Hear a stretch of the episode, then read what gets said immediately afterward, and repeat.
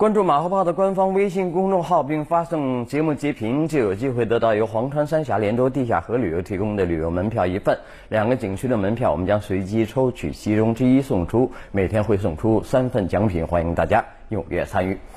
话说，央行昨天晚上宣布，自今天起下调存贷款基准利率零点二五个百分点，九月六号起下调金融机构人民币存款准备金率零点五个百分点啊，哈哈。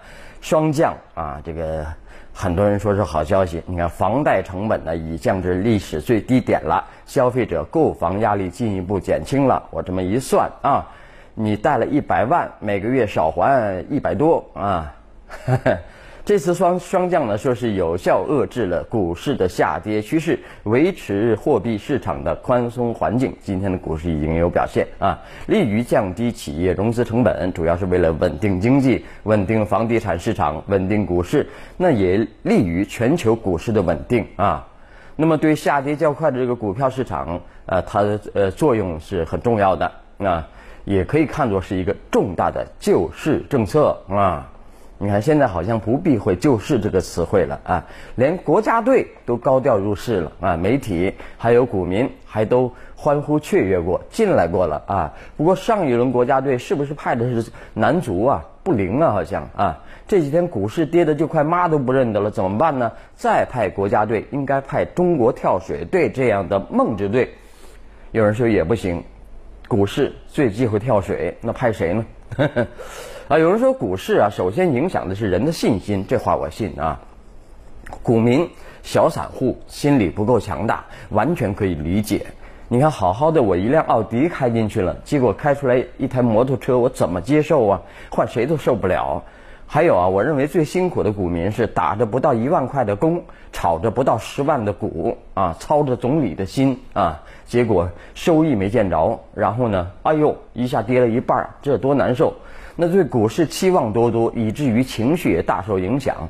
股市涨了吧，怎么看那个老板都不顺眼，信不信我炒了你啊？觉得工作太烦人啊。股市掉了，自己又低眉顺眼啊，觉得工作。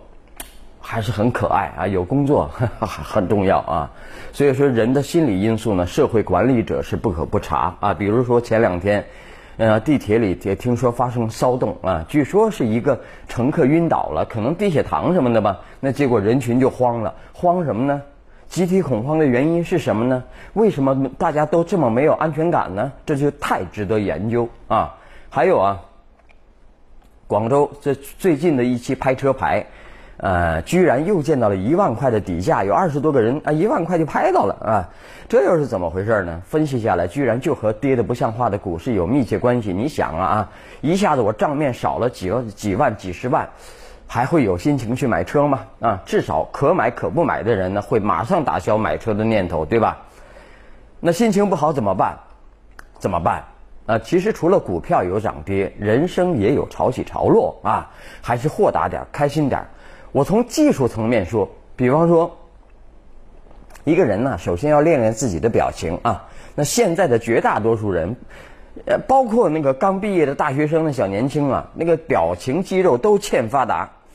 分析下来，主要原因是长期的生活、学习压力和这个复杂的人际关系啊，让好多人养成了一个习惯啊，呃，就拿出一副以不变应万变的不动声色的表情，面对一切。你跟他说个笑话吧，啊。他也半天没反应，后来我发现了，他根本没在听你笑话本身，他一直一直在琢磨你，你说说笑话的动机是什么呀？担心自己成了笑话的主角，于是就这个表情。啊，啊，怎么说呢？呃，所以说希望大家练习练习。空穴来风啊，这个最近医生圈里啊，总有人在传钟南山院士出轨了啊，不出离开体制了啊。呃，院士说莫名其妙啊，没有的事啊，为什么会有传言呢？我们也要分析心态啊。这个医改进入关键时期，新政策呢允许于体制内的医生啊多点执业，但叫好的多，行动的少，观望的多，下颌的少，这时候就太需要一个标志性人物走出这一步了。我走。啊，别人不关心，而这个人如果是大名鼎鼎、德高望重的钟南山先生，就再好也没有了。他都出去了，我跟着出去吧啊！这无论是对已经走出围城的少部分，还是在城里观望的人来说，都有相当激烈的、强烈的激励和示范作用啊。所以说，套用弗洛伊德分析梦境的理论啊，所谓传言甚至是谣言，往往是传播者愿望的达成，他希望是这个样子啊。然而，钟院士多大了？你多多多大年龄？知道了吗？快八十了啊！你别看他这这么壮啊，年龄摆在那儿呢，早就过了退休的年龄，也早就是自由之身了。对他来说，哪里还有什么体制内外这么一说呀？你就算年轻医生们需要壮胆啊，需要有一个领头人，也不至于的眼睛老盯着这么一位老人家吧？啊，这个胆子得有多小啊？这个体制内的牵挂和不舍得有多大？由此可见一斑。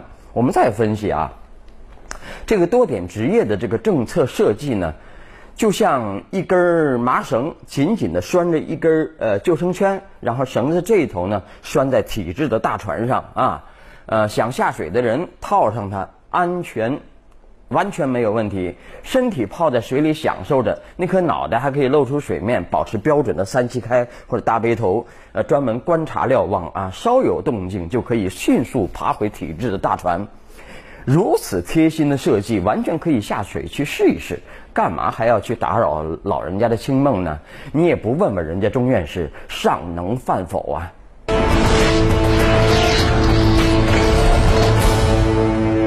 麦芽的香气，行家呀，尝尝我自创的拔丝煎面。这个面甜到掉牙了，是你牙齿不好吧，大叔？我知道，吃完来两粒。我就要吃，爱牙有益达，吃完喝完嚼益达。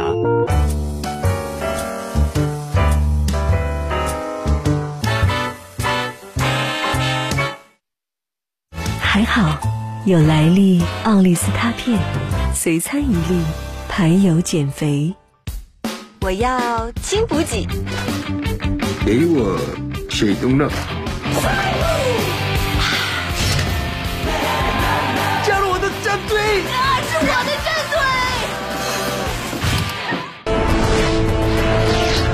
队！你看。关注网上动态啊，校长在 KTV 里让女学生陪酒啊，引起了大家关注。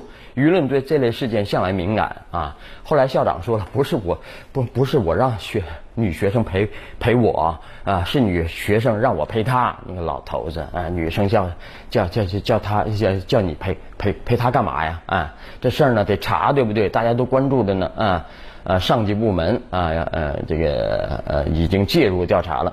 我们来看《中国青年报》的有一篇评论：舆论为何紧张？女生陪酒传闻。我们说有图也未必有真相，就像刚才老马说的，谁陪谁还不一定呢啊！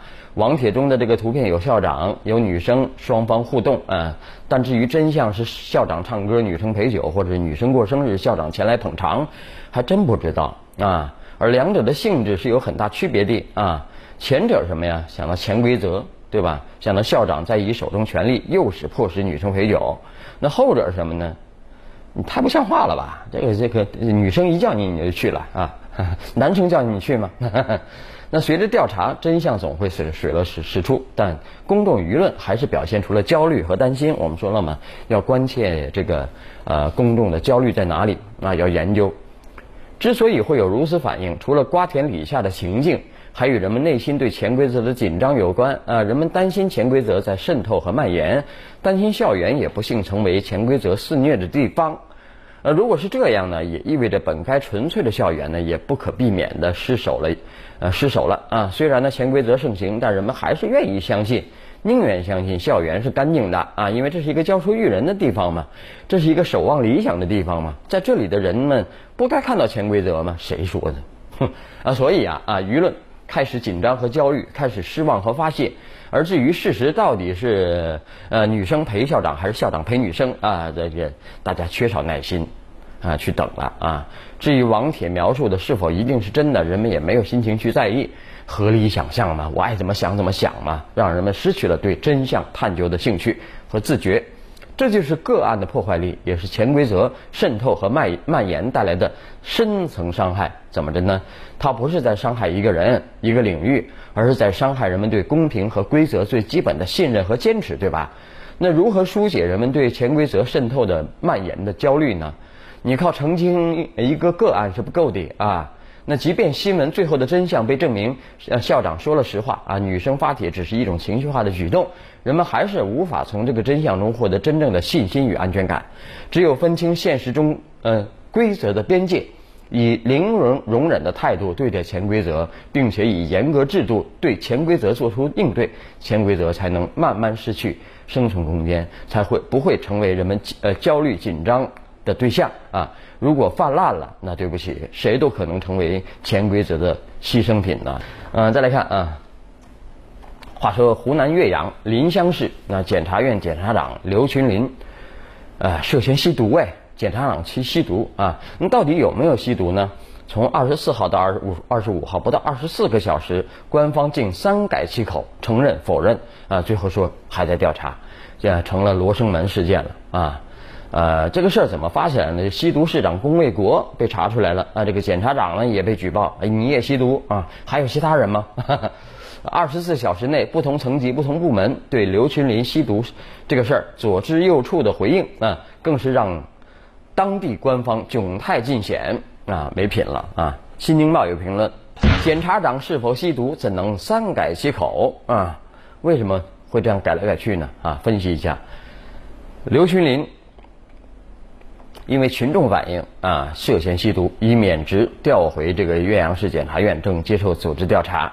以此来看呢，刘群林到底有没有吸毒，在调查结果出笼之前还不好网断啊。按理说，一个人被免职就有一定的事由，而就刘群林来说呢，他被免职本就在某种程度上切合了坊间关于他吸毒的传闻。他要没吸毒，你干嘛免免职啊？对吧？啊，如果在这个时候官方能给公众一个严肃谨慎的说法，哪怕不是因为他吸毒，也不至于后来因为反复不定而引发质疑。你们在护犊子吧？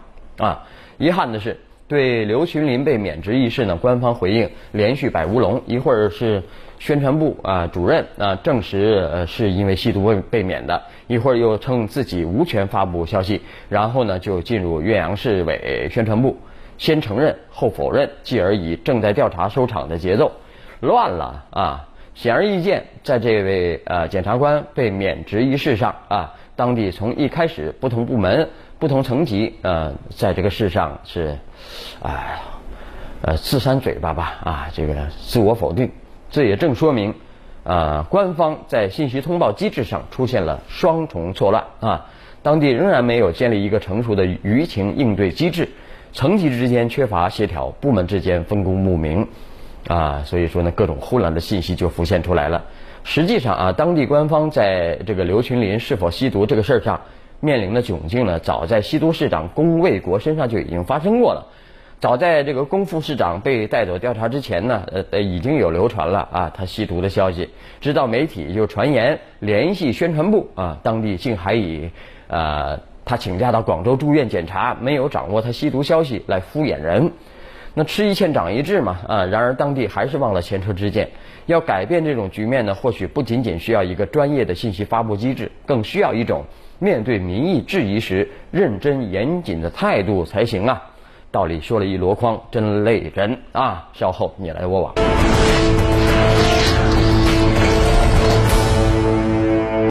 随餐一粒，排油减肥。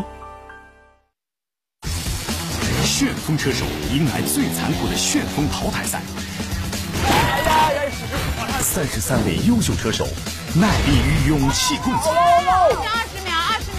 这是一场你走我留的残酷淘汰和晋级的时刻，我真的舍不得把我唯一的女对手给落下。淘汰的尽在下周五晚九点十分，广东卫视《旋风车手》。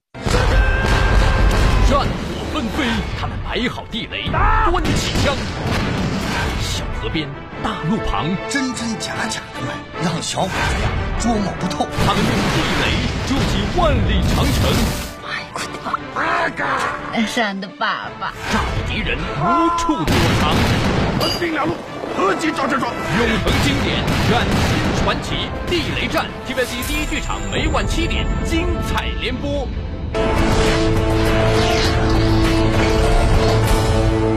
你来我往啊，国家遇到大事就要特赦，对不对啊？这个最近呢，特赦部分啊。